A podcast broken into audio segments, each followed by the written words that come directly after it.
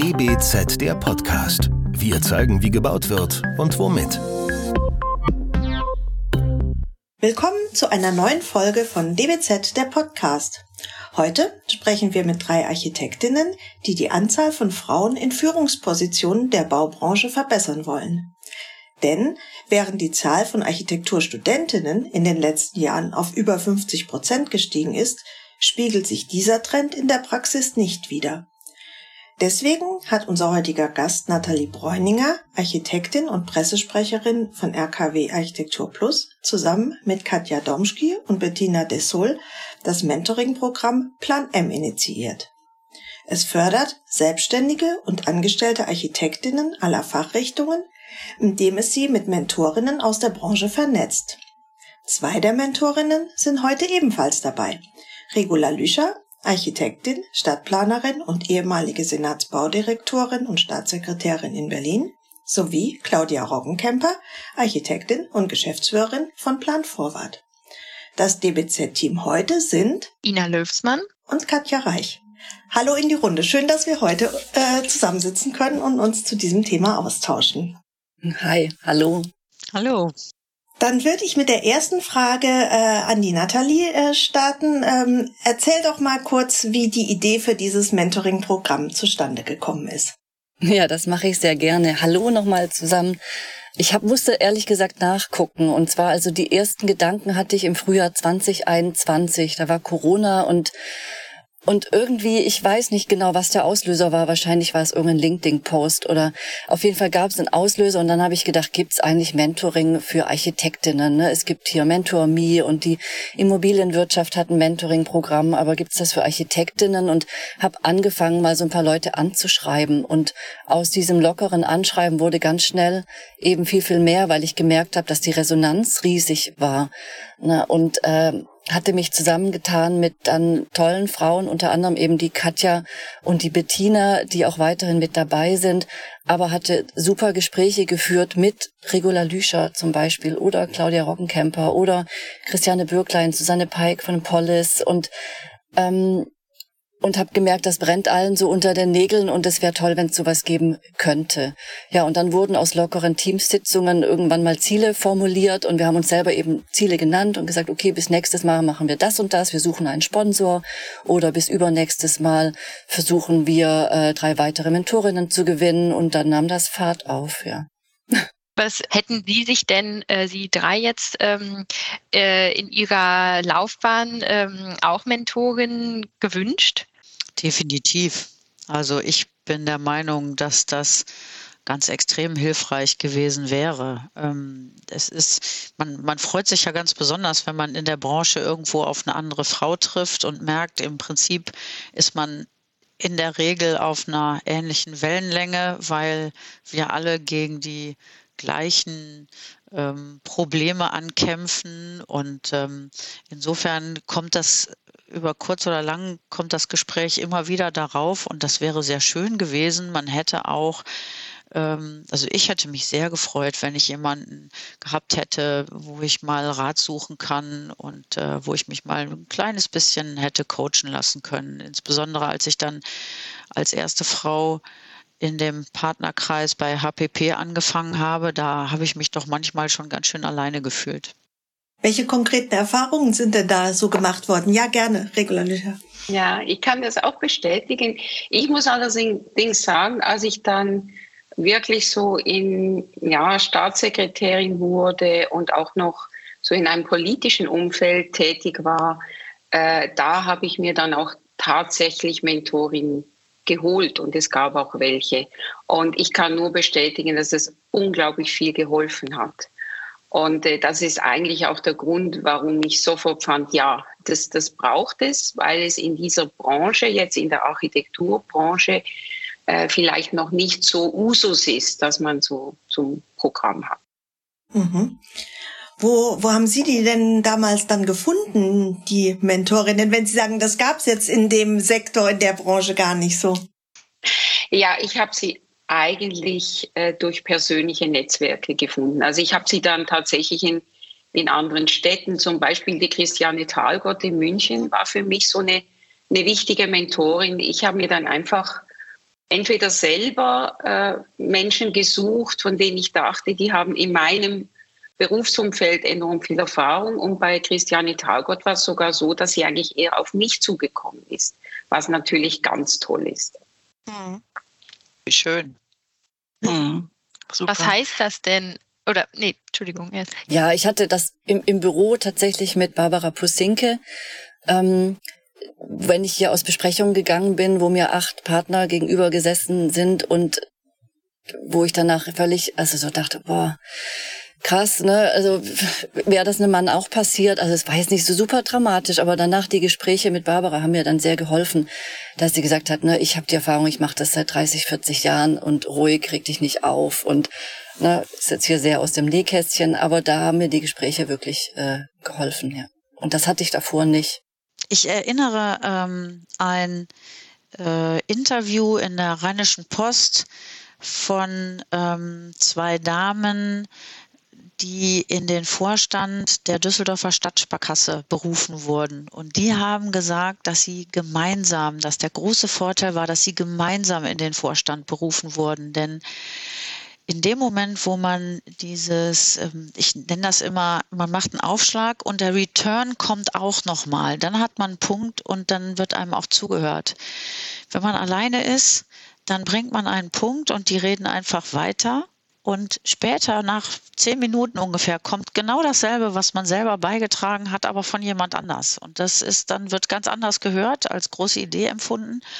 Und ähm, man kann sagen, dass das äh, abgedroschene Dinge sind, aber die Erfahrungen habe ich gemacht und ähm, höre ich auch immer wieder, dass andere Frauen die eben auch machen. Und Männer machen solche Erfahrungen nicht? Naja, das ist nun mal so, gerade unsere Baubranche ist nun mal sehr männlich dominiert. Und ähm, da kann man ja nun entweder äh, rennt man dagegen an, das ist jetzt überhaupt nicht meine Art, sondern ich möchte gerne auf eine natürliche Art und Weise einfach dafür sorgen, dass das zu einer Durchmischung kommt. Und da gehört eben auch dazu, nicht nur ähm, zu hören, sondern auch junge Frauen zu fördern oder auch zu bestärken, indem dass es geht und dass man sich von solchen Frustrationen nicht sofort abbringen lassen soll, sondern dass man da durchaus mit großer Freude tätig sein kann und dann ist alles gut. Also nicht alles gut, aber es Verbesserungspotenzial gibt's immer, aber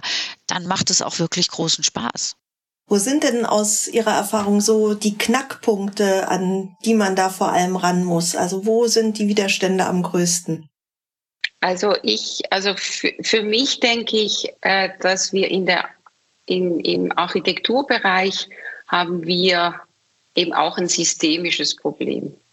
Und zwar äh, liegt das aus meiner Sicht äh, auch an den Arbeitsbedingungen, die man in diesem Beruf hat und auch am, immer noch sehr oft am am Berufsbild. Also ich selber bin äh, an der ETH, habe ich studiert und das war die großen, da waren die großen Meister, also schon dieses Bild, dass man des großen Genies, ja, und dass man dafür äh, 24 Stunden am Tag arbeiten muss. Und zwar äh, sieben Wochen und auch im Urlaub. Und äh, dass man keine gute Architektin ist, wenn man das nicht tut und das führt irgendwann im, im Lebenslauf dazu, wenn man Familie gründen will und die Care-Arbeit ist einfach immer noch stärker bei den Frauen, dass man genau diesen Einsatz einfach nicht leisten kann. Das betrifft in der Zwischenzeit natürlich auch äh, junge Männer, aber in, in meiner Karriere war das noch so. Und das meine ich mit dem systemischen Problem, das meiner Ansicht nach noch größer ist als in anderen äh, Berufsfeldern, ja, weil es da diesen Ethos dieser Hingabe gibt. Und es ist ein Beruf, bei dem man sich, dem man sich hingeben muss. Das will ich gar nicht in Abrede stellen. Aber so, dass man Jobsharing macht, dass man äh, sich in Führungspositionen dann auch aufteilt, solche Dinge konnte ich erst äh, einführen, als ich in eine Verwaltung kam. Notabene in eine Schweizer Verwaltung, in in Berlin war das dann wieder eine ganz andere Welt. Mhm. Und das meine ich mit systemisch. Und dann gibt es all die anderen natürlich Dinge, ähm, äh, wo einfach nicht gesehen wird, dass Frauen unglaubliche Vorteile haben in unserem Beruf. meine erste Bauführung hatte ich keine Ahnung von Bauführung, aber ich konnte fragen. Und das war nicht eine Schwäche. Und Männer haben größere ja. Probleme zu fragen. Also nur auch da wieder ein Beispiel zu nennen, ja, dass wir extrem kommunikativ sind, dass wir ja, uns einfach auch nicht glauben, dass wir uns eine Blöße geben, wenn wir was nicht wissen. Und das sind alles Dinge, die eigentlich in diesem Beruf enorm helfen. Aber ich höre jetzt wieder auf. Ich meine nur, es gibt das Persönliche und es gibt das Systemische, es gibt die persönlichen ähm, Erlebnisse, die jetzt gerade die Kollegin Rockenkemper so schön beschrieben hat oder auch die Nathalie Bräuninger. Und dann gibt es eben dieses System. Und wenn in einem Mentoring-Programm wir als erfahrene Führungsfrauen den jüngeren äh, Kolleginnen auch sagen können, weißt du, es gibt auch ein System.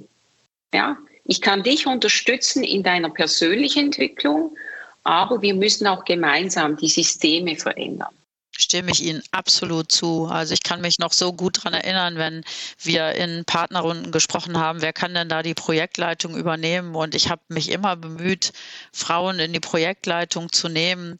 Und dann hieß es ja, aber die ist ja gar nicht Vollzeit. Ja, und?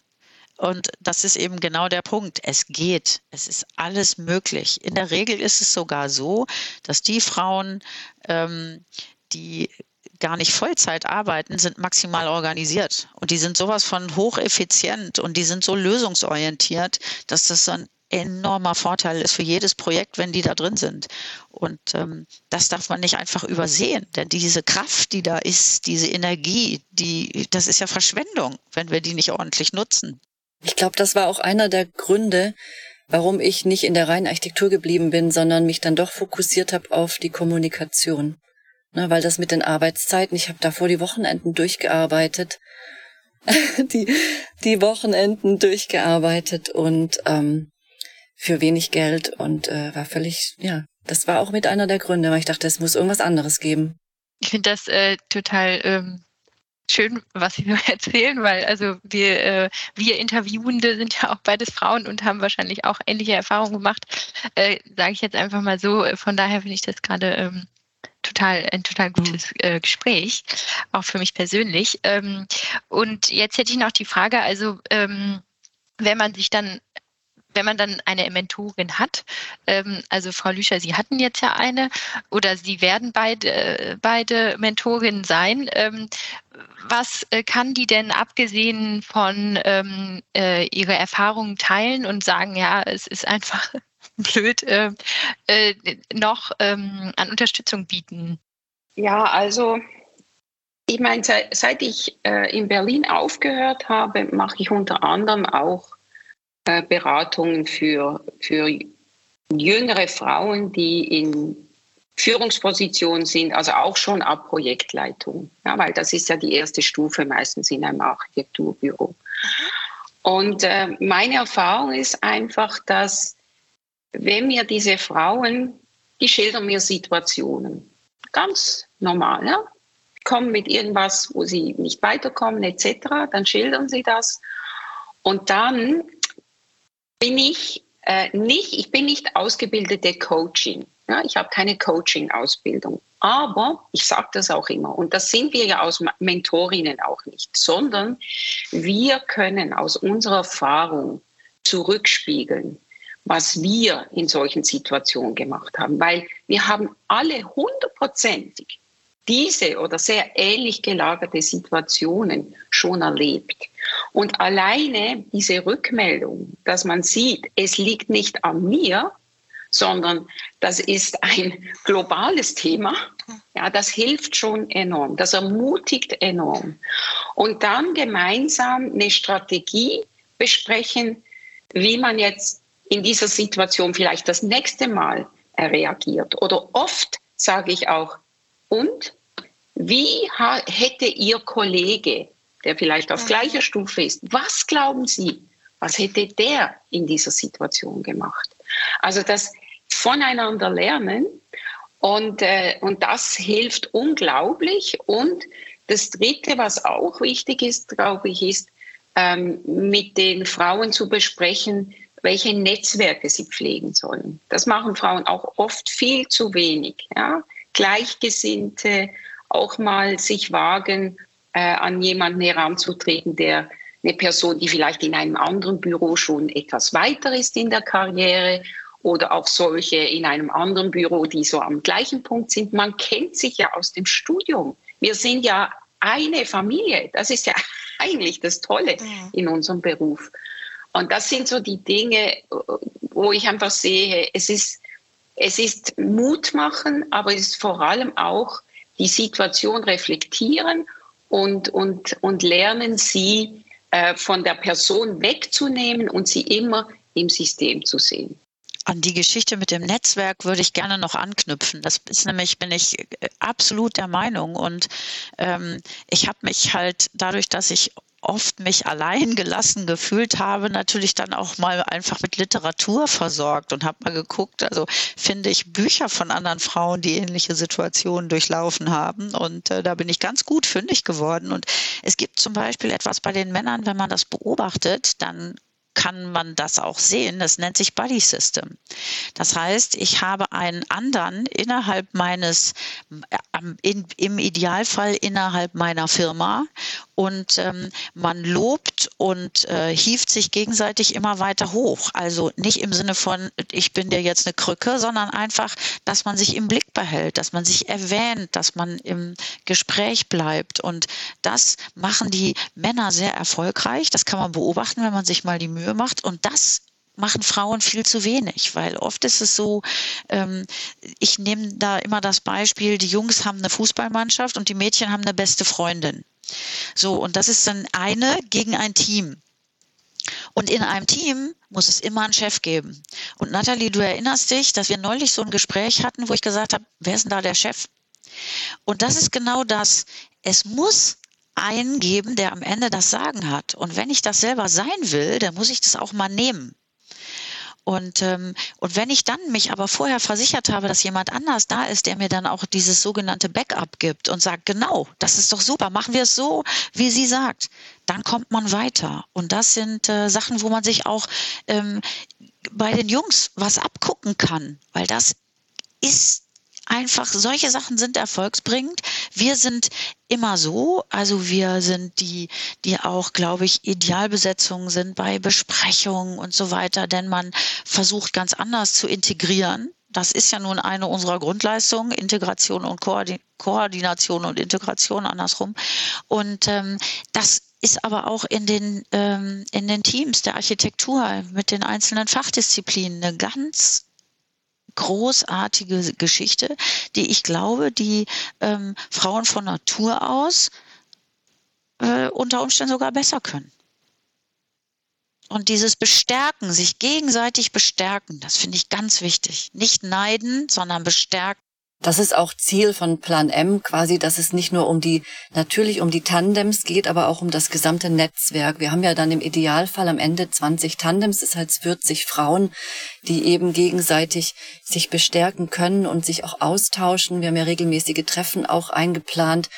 Und ich könnte mir auch, oder ich würde mir wünschen, dass zum Beispiel die Mentorin dann sein Menti, ihr Menti mitnimmt auch zu einer Veranstaltung und äh, die zusammen da auftreten vielleicht und sagen, ne, das ist die so und so und äh, wir machen das gerade ein Jahr lang zusammen, dieses sichtbar machen oder dann in den sozialen, auf LinkedIn vielleicht eben das auch äh, sich da sichtbar zu machen und ähm, diejenige auch unterstützt, vielleicht mal auf ein Podium zu gehen, ähm, weil das merke ich eben auch oft. Ich werde ja so oft angefragt für weibliche Speakerinnen zu aktuellen Themen und wenn ich dann jemanden habe im Büro, die die trauen sich nicht so richtig. Also, und dann geht's mir darum, okay, wenn, wenn du dich nicht auf das volle Podium stellst, machen wir es vielleicht anders, machen wir vielleicht ein Gespräch, dann gehen wir da zusammen hoch oder, oder ich suche dir noch jemanden an deiner Seite und ähm, ja, das, das wäre wär für mich auch ein Ziel, dass die Mentorin da unterstützen könnte. Ne?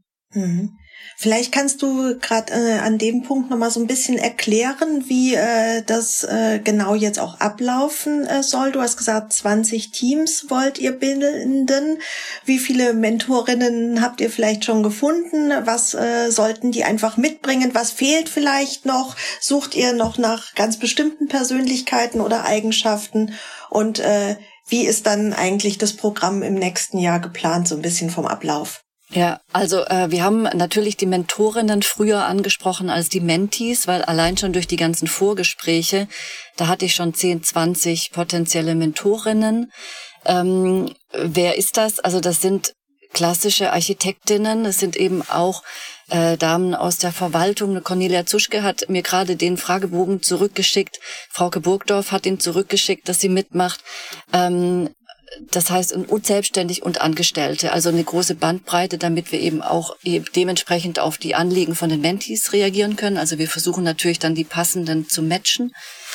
Ähm, äh, ja, wir, also von den Mentorinnen haben wir sicher schon so 10, 20 Zusagen. Wir warten auf die Rückläufe von diesen Fragebögen. Das heißt, wenn jemand mitmachen möchte, bekommt er von uns genau, Claudia. Ne? Also die Frau Lüscher war sehr schnell. Ähm, kriegt der, diejenige von uns einen so einen sechsseitigen Fragebogen, der sehr umfangreich ist. Das wissen wir, aber eben nur dann kann dieses Matching auch optimal funktionieren. Und die Mentees, die mitmachen wollen, eben auch. Die schreiben eine kurze E-Mail, kriegen eben diesen Fragebogen. Und dann haben wir eine professionelle Begleitung durch die Sandra Senftleben heißt die. Äh, die begleitet einige Mentoring-Programme. Da sind wir sehr froh, weil wir machen das ja ehrenamtlich. Also wir könnten das gar nicht leisten. Und die Sandra macht dann eben das Matching. Ähm, bewerben kann man sich bis Ende Januar, vielleicht auch noch so ein paar Tage länger, aber dann hat sie noch genügend Zeit, das eben gut zu kombinieren, die Tandems. Und äh, Ende März findet dann die Auftaktveranstaltung statt in den Räumlichkeiten von unserem Sponsor, den muss man ja auch mal erwähnen. Die Firma Jung hat komplett die Kosten übernommen für das Programm. Ähm, das findet Ende März statt und dann geht's an die Arbeit. Das heißt, dann erfahren die Tandems, wer mit wem zusammengeht. Ah, genau das ist noch gar nicht, Abend. gar nicht bekannt. Ah, genau, spannend, ne? spannend. Das heißt, an diesem Tag äh, werden wir Workshops machen. Die Sandra Senfleben wird dann sowohl die Mentees als auch die Mentorinnen nochmal coachen und äh, wird man nochmal über die Wünsche sprechen und was man leisten kann und sie macht auch erst die Mentees, dann die Mentorinnen und Danach erfahren äh, diejenigen, wer mit wem zusammengeht. Und dann ist eben angedacht, dass sich diejenigen einmal im Monat für zwei Stunden mindestens eben austauschen, aber das ist dann dem Tandem überlassen, wie die das bespielen. Also mindestens eben die zwei Stunden. Wenn die sich einmal in der Woche zum Kaffee trinken treffen wollen, können sie das auch gerne machen. Und äh, wie die das, also das wird auch professionell begleitet durch die Sandra, wenn da Fragen aufkommen, wenn wenn man merkt, es gibt irgendwie äh, Wünsche oder so, dann, dann steht sie da mit Rat und Tat eben zur Seite.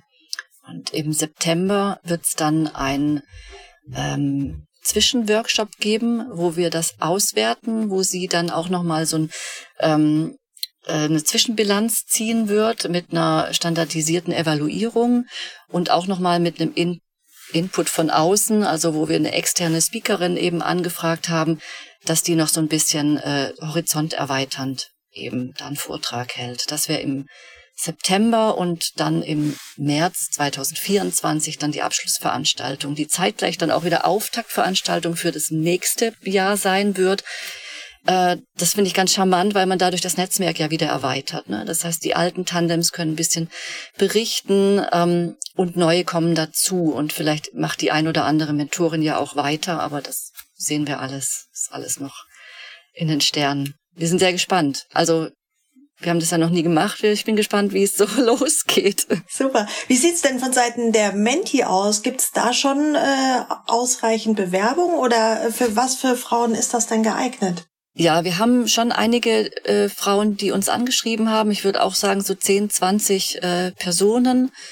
Ähm, und für was für Frauen? Also wir sagen, die sollten schon ein bisschen berufserfahren sein. Also wenn sie direkt nach dem Studium kommen, sehen die, glaube ich, oder haben die Probleme noch nicht so erlebt.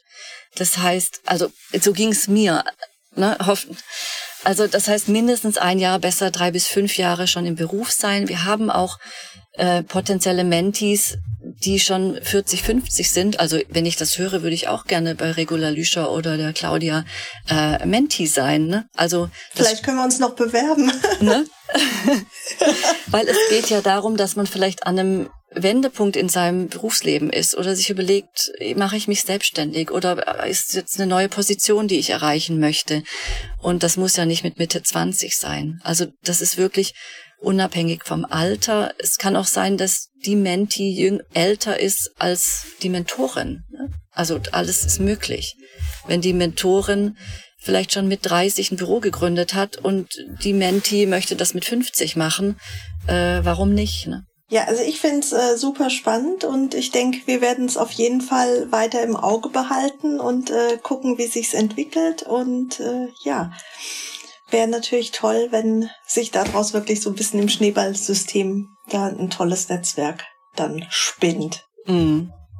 Ja. Was ist denn mit euch? Wollt ihr denn nicht mitmachen?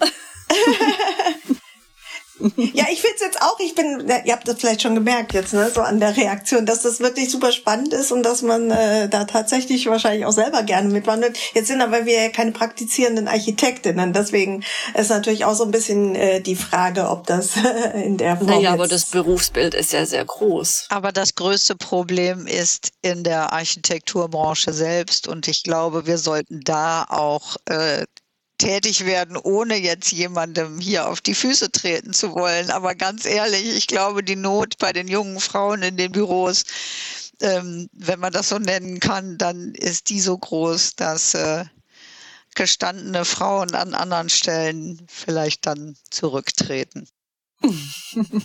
Äh, vielleicht startet ihr mal da in, äh, in dem Segment genau, und dann und gucken wir mal, was ja so für Bedürfnisse kommen und äh, genau. dann äh, geht's vielleicht im nächsten Jahr auch noch mal ein bisschen in eine breitere Richtung ja, oder so. Von der Beobachtung aus kann man ja auch ähm, super unterstützend tätig sein mit den eigenen Erfahrungen und so weiter. Das ist ja großartig. Also ich hoffe natürlich auch auf Berichterstattung während des Programms und nicht nur jetzt am Beginn und gegebenenfalls, dass wenn wir Bilanz ziehen, sondern auch mal so einen kleinen Zwischenstand oder so, dass wir sowas mal vermelden können. Also sehr gerne. Also jetzt gerade bei dem Event oder so, das ihr angesprochen habt, wenn äh, ihr dazu auch einladen würdet, das äh, in einer gewissen Form zu begleiten. Also ich fände spannend. Mhm. Ja, klar. Gerne. Vielleicht muss ja, man noch sagen. Auch, Entschuldigung. Ich glaube auch, dass das, das ist übrigens auch wieder ein wenig typisch Frauen. Ich glaube, es ist wichtig, dass wir uns in unserem Kreis überlegen, wie wir es immer wieder kommunizieren können. Weil genau. wir müssen die Frauen erreichen auf verschiedenen Wegen. Ich finde jetzt auch diesen Podcast super, aber dass wir auch das auf unseren sozialen Netzwerken immer posten. Man hat ja seine eigenen Netzwerke. Und vielleicht nochmals zur Zielgruppe. Ich stimme dem auch zu. Es sind die Architekturbüros. Ich finde, es ist aber auch die Verwaltung. Und die wiederum, die können sich auch wieder gegenseitig unterstützen. Ja, gerade so in Sitzungen ah, habe ich das auch sehr oft beobachtet. Oh ja, und dann das glaube ich. als letztes und die höchste Kunst ist natürlich, wenn wir Frauen, äh, wenn es uns gelingt, wenn wir wo alleine sind in einem Führungskreis, ein, einem männlichen Partner zu finden, der mit einem dieses Body Game macht. Auch das geht. Hm, das stimmt. ja, da kriegt man vielleicht noch mal ganz andere Einblicke, die einen auch weiterbringen. Das ist äh, absolut. Ja. Da lernt man viel. genau. Ach so, was Gut. ich noch ähm, sagen wollte, ja. Und eigentlich war es ja gedacht, dass wir ja ein äh, Pilotprojekt in NRW machen. Also, wir dachten, wir wollen nicht gleich so hochgreifen und deutschlandweit ist vielleicht schwierig und so, und dann können sich die Tandems eben auch mal treffen. Ähm, mittlerweile, also wenn sich jetzt jemand aus Berlin bewirbt, lehnen wir den diejenige nicht ab. Ne? Das wollte ich auch noch mal äh, sagen. Wenn das mit dem Tandem passt, warum nicht? Und ich glaube, dass man sich schon zweimal, dreimal im Jahr eben dann auch treffen könnte und den Rest virtuell machen kann. Aber wie gesagt, es liegt am Tandem.